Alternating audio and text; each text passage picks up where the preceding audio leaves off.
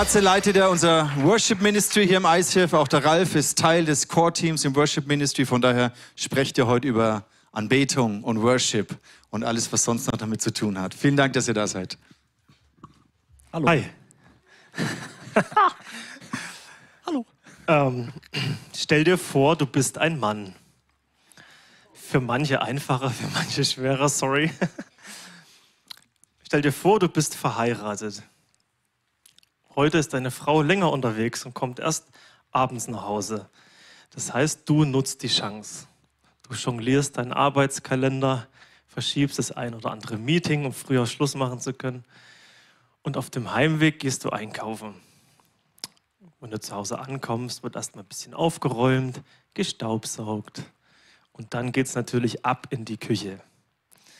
Du zauberst ein leichtes, aber schmackhaftes, liebevoll dekoriertes Abendessen. Du legst die Lieblingsplatte deiner Frau auf. Und wo du hörst, dass sie zur Tür reinkommt, zündest du noch zwei Kerzen an.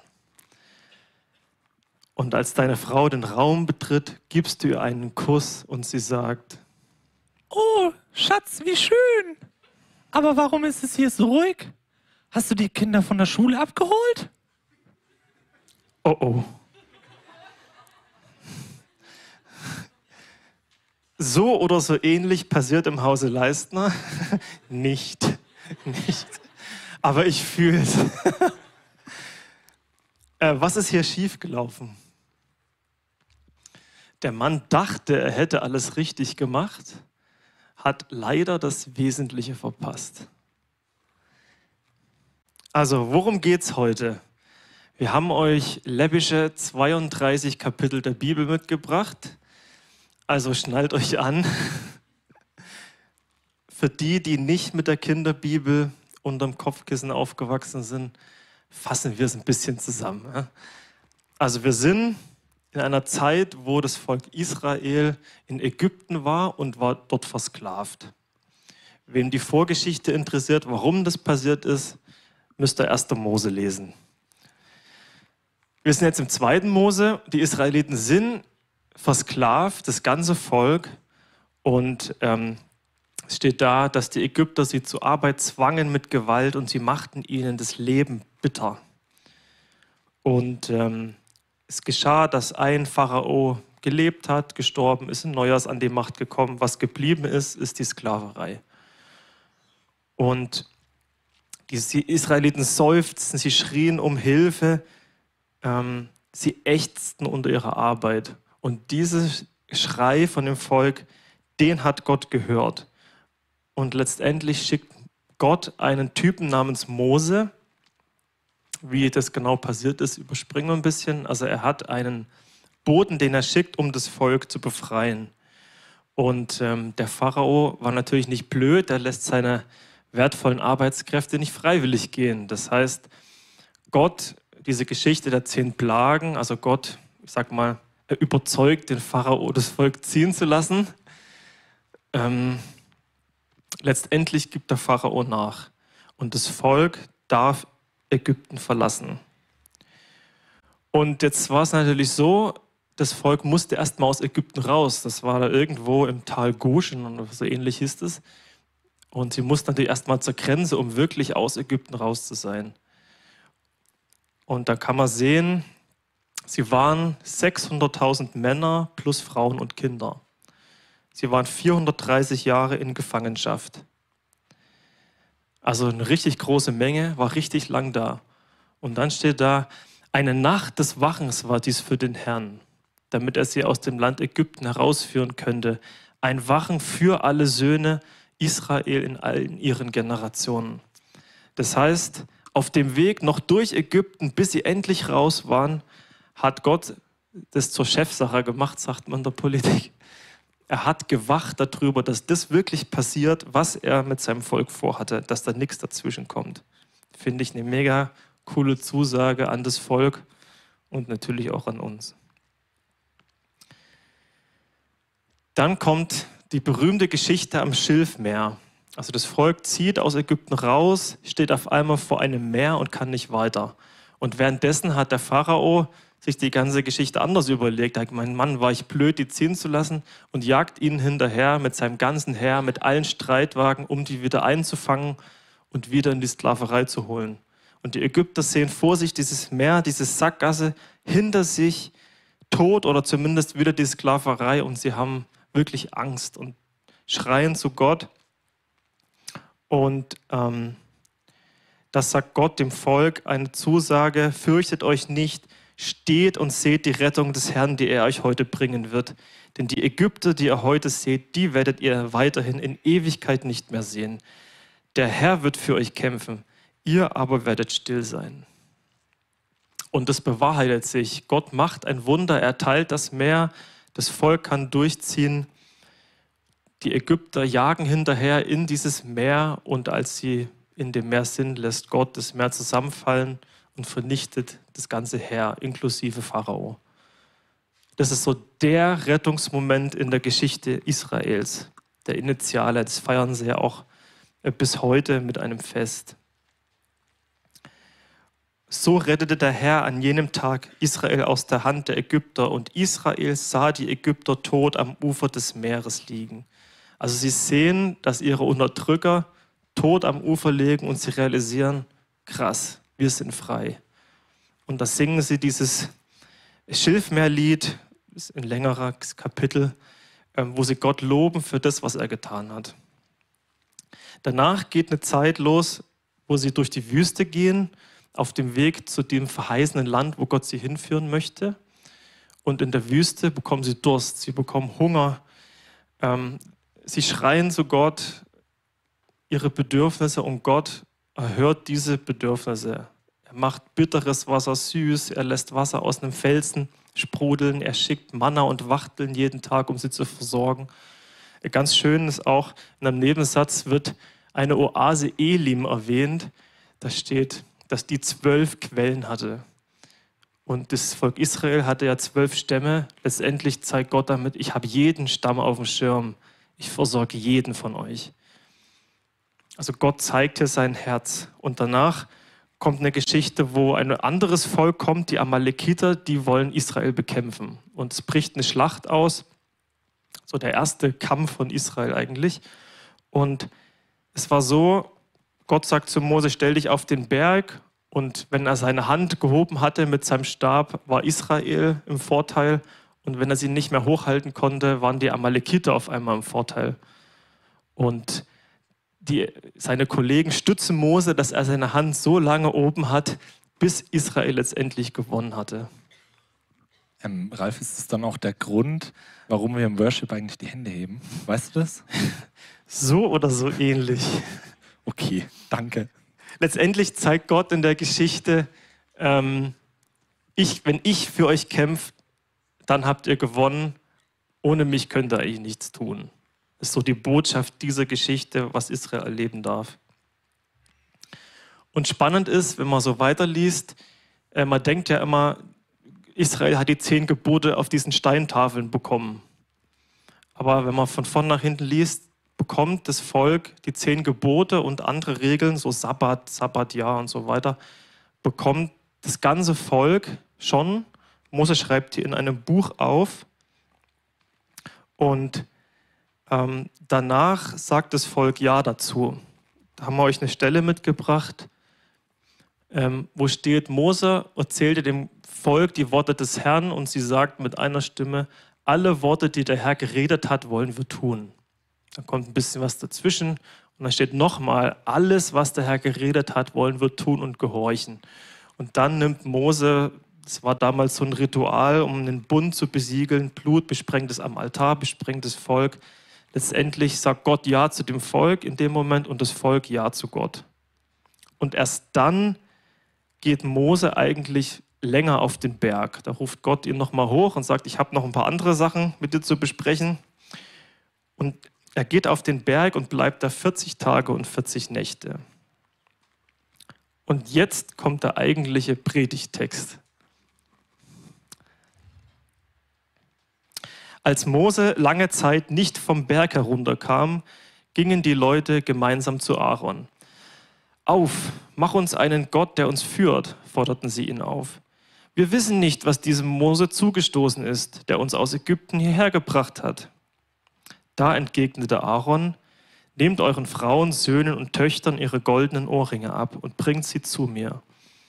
Alle Israeliten kamen Aarons Aufforderung nach und brachten ihre goldenen Ohrringe zu ihm. Aaron nahm das Gold von ihnen, schmolz es ein und verwendete es dazu, um ein Götzenbild in Form eines Kalbes anzufertigen. Da riefen die Leute, das ist dein Gott Israel, der dich aus Ägypten geführt hat. Als Aaron das sah, errichtete er einen Altar vor dem Kalb und verkündete, morgen feiern wir hier ein Fest für den Herrn. Am nächsten Morgen standen die Israeliten früh auf, um Brandopfer und Friedensopfer darzubringen. Danach setzten sie sich, um zu essen und zu trinken und feierten ein rauschendes, ausschweifendes Fest. Der Herr befahl Mose, steig schnell hinunter, dein Volk, das du aus Ägypten geführt hast, tut etwas Schlimmes. Es hat sich von den Geboten, die ich ihnen gegeben habe, abgewandt. Hä? Wie konnten sie nur? Sie haben die Errettung Gottes erlebt aus der Gefangenschaft. Sie haben erlebt, wie ihre Unterdrücker besiegt wurden, wie sie versorgt wurden, wie Gott für sie kämpft. Wie konnten sie nur? Der erste Gedanke, der einem dazu in den Sinn kommt und auch uns dazu in den Sinn gekommen ist, was sind das eigentlich für Idioten? Ich meine, sie haben Gott erlebt, äh, schon weiter vorne, jeden Tag in der Feuer- und Wolkensäule. Also ähm, zur Nacht ist Gott ihnen vorangegangen in der Feuersäule und äh, am Tag in einer Wolkensäule. Sie haben Gottes Stimme gehört. Das ist da, als sie am Berg Sinai angekommen sind, ähm, hat sich die Gegenwart Gottes auf dem Berg gelagert mit Wolken und Posaunen. Und dann äh, steht in der Bibel, dass ähm, Gott zu Mose gesprochen hat und das ganze Volk konnte dabei zuhören. Und noch ein äh, dritter Punkt. Aaron hat Gott gesehen, nicht nur Gott gesehen, sondern er hat in seiner Gegenwart gespeist. Äh, und zwar ist er mit 70 anderen führenden Männern von den Israeliten ähm, einen Teil vom Berg hochgelaufen und hat dort Gottes Stimme gehört, hat ihn gesehen und in seiner Gegenwart gespeist. Und das ist der Typ, der ein paar Tage später ein goldenes Kalb anfertigt. Ja, das alles, was ich euch gerade erzählt habe, das passiert noch, bevor Mose auf den Berg hochgeht, die 40 Tage, um die Steintafeln zu empfangen. Und wie auch wir identifizieren sich viele, glaube ich, zuallererst mal mit den Helden Mose. Ja, der ist cool und David und Jesus und so weiter. Und manchmal kann es aber auch super hilfreich sein, wenn wir uns mal in die Idiotenrolle versetzen. Weil vielleicht ist es gar nicht so, dass sie Idioten sind. Wer weiß. Ja, warum baut Israel überhaupt ein goldenes Kalb? Und da würden wir gerne die steile These aufstellen, dass sie einfach dachten, dass sie das Richtige tun. Ja, dafür schauen wir uns nochmal den Predigttext an, die Verse 1 bis 6. dann möchte ich als erstes mal auf Vers 1 eingehen. Auf, mach uns einen Gott, der uns führt, forderten sie ihn auf. Wir wissen nicht, was diesem Mose zugestoßen ist, der uns aus Ägypten hierher gebracht hat. Da fand ich erstmal spannend, sie sprechen von diesem Mose. Sie sprechen nicht von, wo ist Mose, der uns aus Ägypten geführt hat, sondern von diesem Mose. Und ich finde, das hat was super Unpersönliches. Der Typ, der sie angeleitet hat aus Ägypten raus, ist plötzlich ein dieser und nicht mehr ein Mose.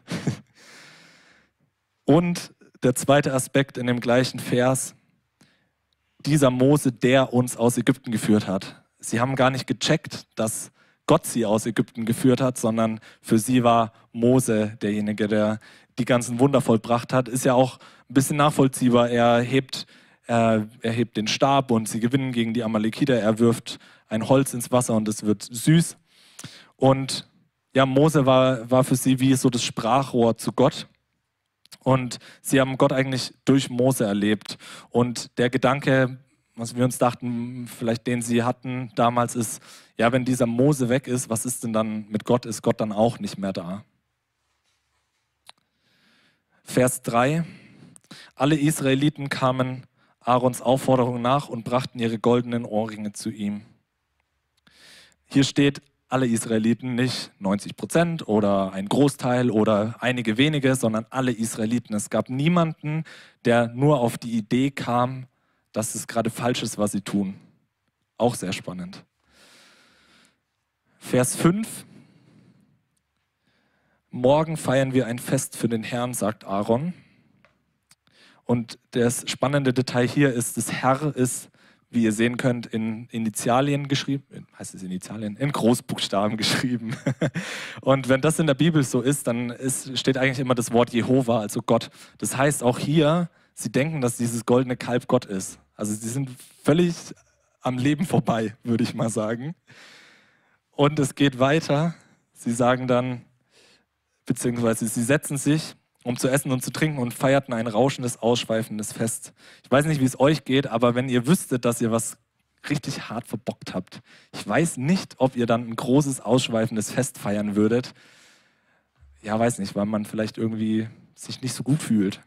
I don't know. Ja, das wären so die Punkte, die uns denken lassen, dass sie dachten, dass es das Richtige ist, was sie tun. Und ein weiterer Aspekt ist, es scheint ihnen ganz schön viel wert gewesen zu sein. Und zwar steht ja in Vers 2, dass sie alle ihre goldenen Ohrringe abgegeben haben, um daraus ein goldenes Kalb zu fertigen.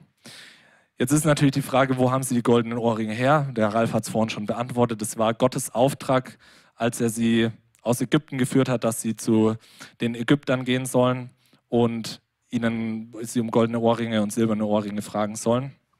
Das heißt, es handelt sich hier eigentlich um eine Segnung von Gott. Er gibt seinem Volk, das jahrelang in Sklaverei war und eigentlich keinen Besitz hat, weil es unterdrückt war, gibt ihnen Besitz mit auf den Weg. Und ähm, ja, es, man hätte ja auch sagen können, hey, wir machen einen Kalb aus Lehm, weil Lehm gab es damals, glaube ich, sehr viel, war nicht so teuer. Aber sie haben dieses Gold ähm, eingeschmolzen und somit ja, Segnungen oder die Segnung von Gott zum Teil investiert, um eben sich einen Gott, ein Abbild zu schaffen. Und wir finden, grundsätzlich ist es schon nachvollziehbar. Also sie laufen monatelang, sage ich jetzt mal, durch die Wüste, erleben ein Wunder nach dem anderen. Und ich glaube, wir Menschen ticken so, dass wir, wenn wir was, was erleben, was wir nicht begreifen, dass wir es irgendwie greifbar oder sichtbar machen wollen. Und ich finde, aus dem Aspekt kann man schon gut nachvollziehen, dass sie irgendwie es einfach begreifen wollten. Und trotzdem ist es für Gott ja schlimm, dass sie das Kalb machen. Und da haben wir uns dann die Frage gestellt, warum ist es für Gott eigentlich so schlimm? Warum sollen wir uns kein Bild machen? Und da ist erstmal die No-Brainer-Antwort dazu, einfach weil Gott es sagt. Krass, oder? Ganz schön leicht zu verstehen. Es äh, ist eins von den zehn Geboten. Du sollst dir kein Götzenbild anfertigen von etwas, was im Himmel, auf der Erde oder im Wasser unter der Erde ist. Du sollst sie weder verehren, noch dich vor ihnen zu Boden werfen. Denn ich, der Herr, dein Gott, bin ein eifersüchtiger Gott. Also Gott sagt es in den zehn Geboten, dass wir uns kein Bild machen sollen. Ein weiterer Punkt, warum wir kein Bild machen sollten, finden wir dann in der Apostelgeschichte, wo diese ganze Geschichte nochmal aufgegriffen wird. Da steht das Ganze wie folgt. Und sie machten sich ein Kalb als Götzen, dem sie Opfer darbrachten, und sie freuten sich über das Werk ihrer Hände. Sie haben etwas geschaffen, sie haben sich auf die Ebene mit einem Schöpfer, mit Gott dem Schöpfer gestellt. Und sie haben sich ja einen eigenen Gott geschaffen, anstatt den Gott anzubeten, den es gibt, der wahre Gott. Und was ist das Schwierige daran? Das Schwierige daran ist, dass sie einen Gott festgelegt haben, so wie er aus ihrer Sicht ist und wie er aus ihrer Sicht zu sein hat und nicht wer er wirklich ist.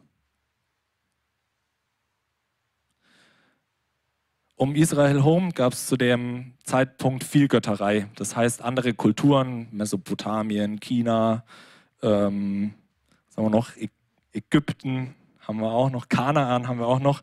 Das waren alles Kulturen, die haben nicht an einen Gott geglaubt, sondern an mehrere Götter. Ägypten zum Beispiel hat den Gott Amun, das ist der Schöpfergott, den Gott Ra, den kennt man vielleicht, das ist der Sonnengott, den Gott Seth, das ist der Gott der Unterwelt und des Bösen, Gott Hathor, Das ist die Göttin der Liebe und der Schönheit, des Tanzes und der Trunkenheit. Und Gott Hapi ist zum Beispiel der Fruchtbarkeitsgott. Es sind nur eine wenige. Ich will euch damit jetzt nicht langweilen. Was aber super spannend ist, ähm, König, König sag ich, Gott Hapi und Hathor, also die Göttin der Liebe und die Fruchtbarkeitsgöttin, werden als Stier oder als Kalb dargestellt. Und auch Kanaan, das ist das verheißene Land, wo sie dann hinkommen sollten, hat mit Baal einen Gott, der als Stier dargestellt wird. Das heißt, was haben sie gemacht? Sie haben das genommen, was sie kannten aus Ägypten und haben es einfach umgesetzt. Ja, was ist jetzt das Problem an Vielgötterei? Könnte man fragen.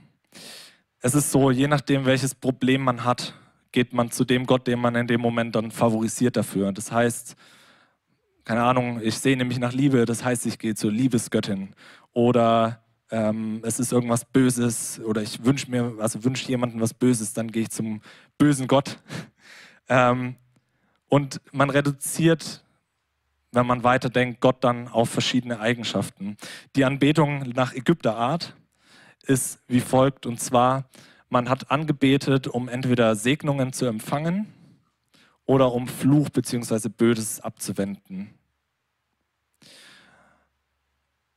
Das führt dazu, dass der Fokus nicht mehr auf Gott liegt, nicht mehr auf einer persönlichen Beziehung mit dem Gott, sondern es geht eigentlich nur um mein eigenes Leben. Hauptsache mir geht's gut, Hauptsache ich, mir passiert nichts Böses, Hauptsache ich bin gesegnet und mir geht's gut und ja, das ist, glaube ich, der Grund, warum Gott einfach nicht wollte, dass sich die Israeliten ein Bild von ihm bauen, einfach um nicht in diese ägyptische Anbetung zu verfallen. Sie haben das, wie Ralf auch schon gesagt hat, jahrelang erlebt. Und ja, wie gesagt, Gott, unser Gott, an den wir glauben, das ist ein Gott, der möchte eine persönliche Beziehung, der möchte nicht einfach irgendein Bedürfniserfüller sein. Der möchte nicht, dass wir zu ihm einfach nur kommen mit hey Gott, ich brauche da Segen oder hey Gott, bitte wende das Böse von mir ab.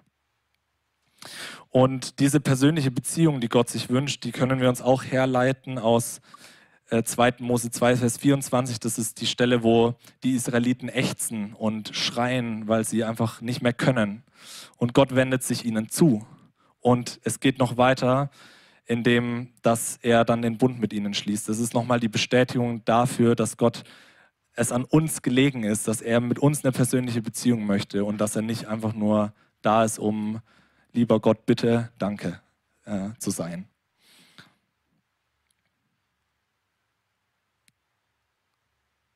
Ja, dieser Gott, der kennt uns so viel besser, als wir uns selber kennen.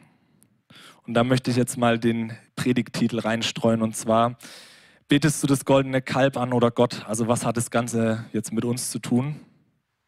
Ähm, es ist, glaube ich, auch bei uns so, dass wir in diese ägyptischen Muster verfallen können, dass wir unsere eigenen Herren sind und sagen, hey, ich weiß viel besser, was ich gerade brauche. Hey, ich sehne mich nach einer Beziehung, also brauche ich jetzt auch eine Beziehung. Hey, ich sehne mich nach viel Geld, also brauche ich jetzt viel Geld. So, das sind so, glaube ich, die Muster, in die wir verfallen können und wo wir Gott dann anbeten, hey Gott, gib mir doch viel Geld. Hey Gott, gib mir doch eine Beziehung. Und wir klammern ihn aus unseren Lebensbereichen damit eigentlich aus, weil er kennt uns so viel besser, als wir uns selber kennen. Und er weiß zu jedem Zeitpunkt, was zu welchem Zeitpunkt richtig ist. Ja, um dieses Dilemma zu lösen, sage ich mal, unsere eigenen Bedürfnisse und ja, wie Gott uns sieht und kennt, um das zu lösen, haben wir uns dann die Frage gestellt, meint Gott eigentlich wirklich gut mit uns? Weil, wenn es Gott wirklich gut mit uns meint, dann ist es ja gar kein Problem, dass wir ihm an erste Stelle setzen, dass wir ihm unser Leben geben, weil er kennt uns ja. Ja, meint es Gott gut mit mir?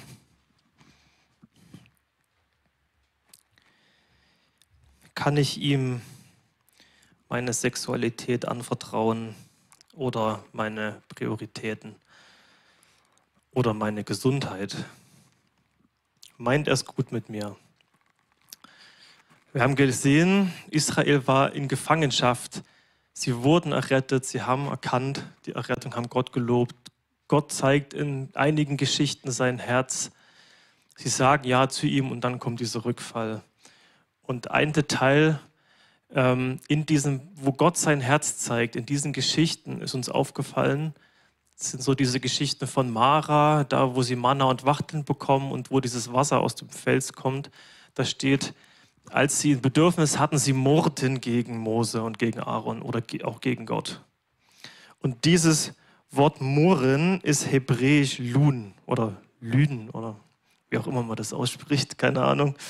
Jedenfalls sagt meine Studienbibel dazu, bezeichnet ein sündhaftes Verhalten, das das Befreiungshandeln Gottes als Verhängnis und Unglück ansieht und es rückgängig zu machen trachtet.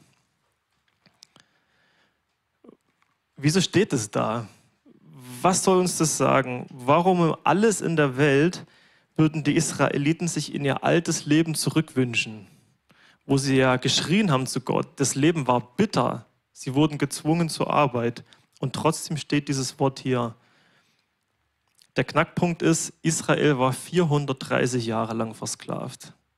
Das heißt, fünf bis sechs oder mehr Generationen an Unterdrückung, an Versklavung, an Zwangsarbeit, an Peitschenhieben, an zu wenig. Es gibt eine Geschichte, wo sie Ziegel brennen sollten und selbst das Stroh dafür sammeln sollten, ohne die, sag ich mal, die Marge. Die Marge war die gleiche, aber sie mussten das Material auch noch selber sammeln. Und in dieser ähm, in diesen Denkmustern, also das, sag mal so, das löst Denkmuster aus. 430 Jahre, ein ganzes Volk. Oma und Opa haben dir schon erzählt, dass. Das war ganz tief verwurzelt. Und das könnten so Gedanken gewesen sein wie, ich habe nie genug. Ich muss schauen, was ich kriegen kann. Ich muss meine Bedürfnisse selber stillen, das tut ja sonst keiner. Niemand meint es gut mit mir. Bis hin zu Autoritäten nutzen mich nur aus.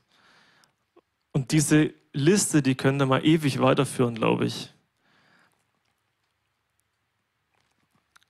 Also sie haben diese Sklavenmentalität in sich, das ist ihre DNA.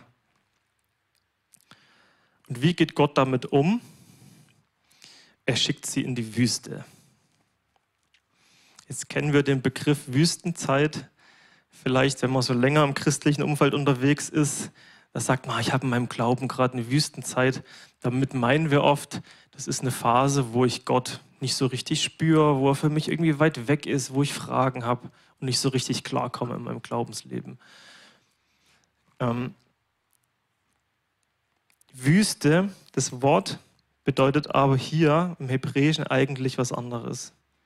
Die Wüste ist der Ort der Anfänge Israels, seiner Jugend nach dem Auszug aus Ägypten, der Ort des Bundesschlusses und der Erfahrung der Nähe Gottes, Sie ist ein Ort des Todes, an dem sich das Erlösungswerk Gottes erweisen wird. Wörtlich ist Midbar verwandt mit Dabar. Dies bedeutet den Rückenkern sich abwenden.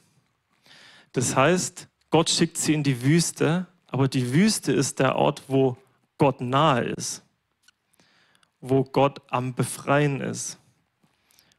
Und es ist die Zeit, dem Alten den Rücken zuzukehren. Ähm, das wird ganz gut deutlich an einem Zitat von Stephen Furtick. Der hat mal gesagt, It's, it was easy for God to get Israel out of Egypt, but it was much harder to get Egypt out of Israel. Also zu Deutsch übersetzt, es war für Gott einfach, Israel aus Ägypten rauszubekommen. Aber es war viel schwerer, Ägypten aus den Herzen der Israeliten zu bekommen. Und für uns stellt sich natürlich die Frage im übertragenen Sinne, wo hast du, wo habe ich noch Ägypten in meinem Herz? Wo glaubst du, wo glaub ich noch die Lügen von früher? Wir sind da alle auf dem Weg. Also wir predigen da auch zu uns selber. Ähm, es, ist, es ist ein Kampf, aber wie bei der Geschichte mit den Amalekitern, Gott sorgt für den Sieg.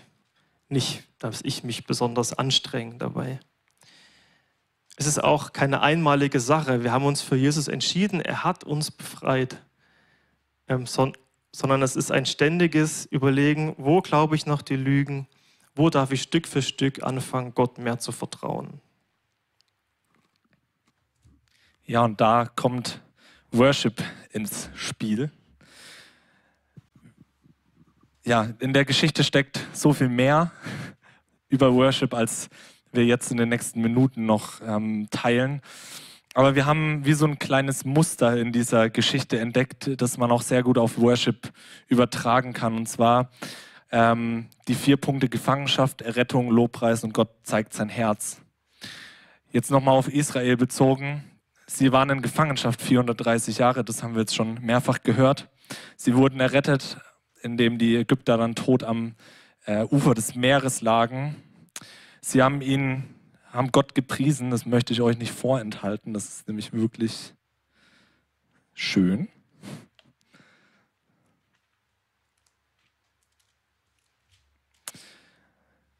Damals sangen Mose und die Israeliten dem Herrn folgendes Lied. Wir wollen dem Herrn singen, denn er ist hoch erhaben. Pferde und Reiter warf er ins Meer. Der Herr ist meine Kraft und mein Loblied. Er hat mich gerettet. Er ist mein Gott. Ich will ihn loben. Er ist der Gott meines Vaters. Ich will ihn preisen. Ja, sie reagieren mit Lobpreis auf die Errettungstat von Gott. Und um den Link mal kurz auch ins Neue Testament in Römer zu bringen, Gott zeigt seine Liebe. Ist es dir gleichgültig, wie freundlich, geduldig und nachsichtig Gott mit dir ist? Siehst du nicht, wie Gottes Gnade dich zur Umkehr bewegen will? Also es ist Gott, Gott, der uns seine Gnade zeigt.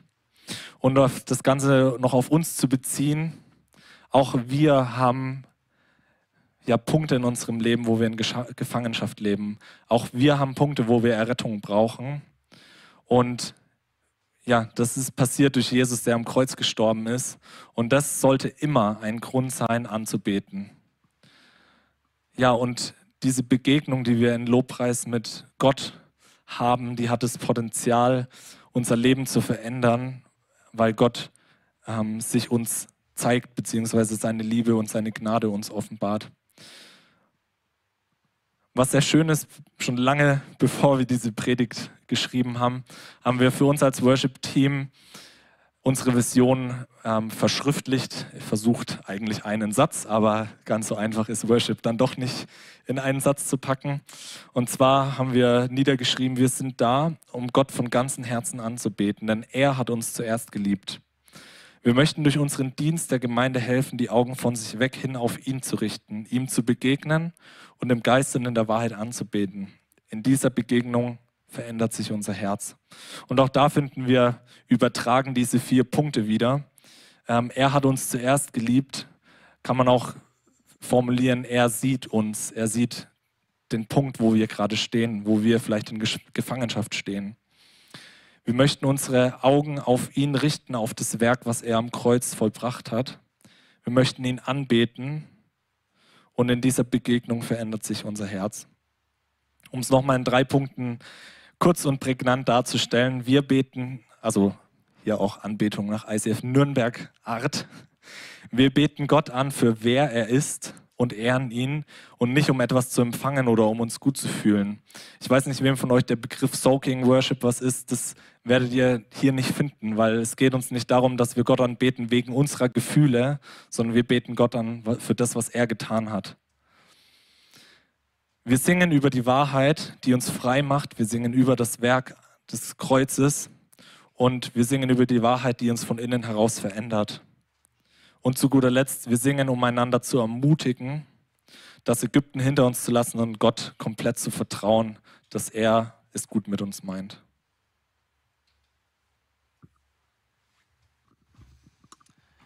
Was hat das alles mit der Geschichte und dem leckeren Essen vom Anfang zu tun? Der Mann dachte, er hätte alles richtig gemacht, hat leider das Wesentliche verpasst.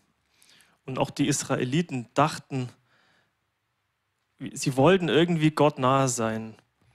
Aber in der Ägypterart haben sie eigentlich das Herz Gottes verpasst. Und auch wir können heute in unserem selbstzentrierten Denken am Ziel vorbeischießen.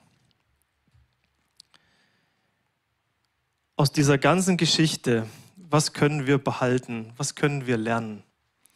Wir dürfen erstens erkennen, wir hatten und wir haben Rettung nötig. Zweitens, Gott hat schon gewonnen.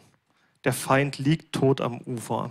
Auch bei uns ist es so, Jesus ist schon für uns gestorben. Es ist vollbracht. Weiterer Punkt, Gott versorgt uns und kämpft für uns. Er ist für uns. Vierter Punkt, wir sind keine Sklaven mehr und dürfen alte Denkweisen hinter uns lassen. Und hier ist mir das Wort dürfen wichtig. Es gibt einfach Denkmuster, die sind menschlich super verständlich. Aber wenn wir an, mit Gott unterwegs sind, nicht mehr angebracht. Zum Beispiel Angst vor dem Tod. Menschlich super verständlich.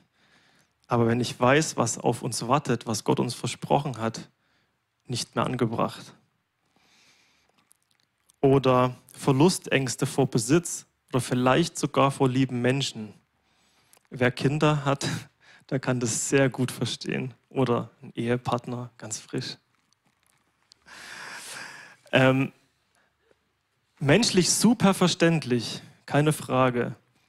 Aber wenn ich darauf vertraue, dass Gott mich versorgt, dass Gott auch meine Lieben versorgt, dass der Weg, den Gott für uns hat, gut ist und dass das sein Weg für uns ist, egal ob leicht oder schwer, dann ist diese Angst davor, das zu verlieren, eigentlich nicht mehr angebracht. Oder Gedanken wie, ich muss für mein Recht sorgen, wenn mir Unrecht geschieht. Oder ich muss die Kontrolle haben über mein Leben auch in so Themen wie Krankheit, da geht es ganz viel um Kontrollverlust. Das sind Gedanken, ich kenne sie gut, das sind menschlich sehr verständlich, aber mit Gott an unserer Seite nicht mehr angebracht. Wir sind da alle auf einem Weg. Wir stellen uns hier vorne nicht hin und sagen, schaut mal her.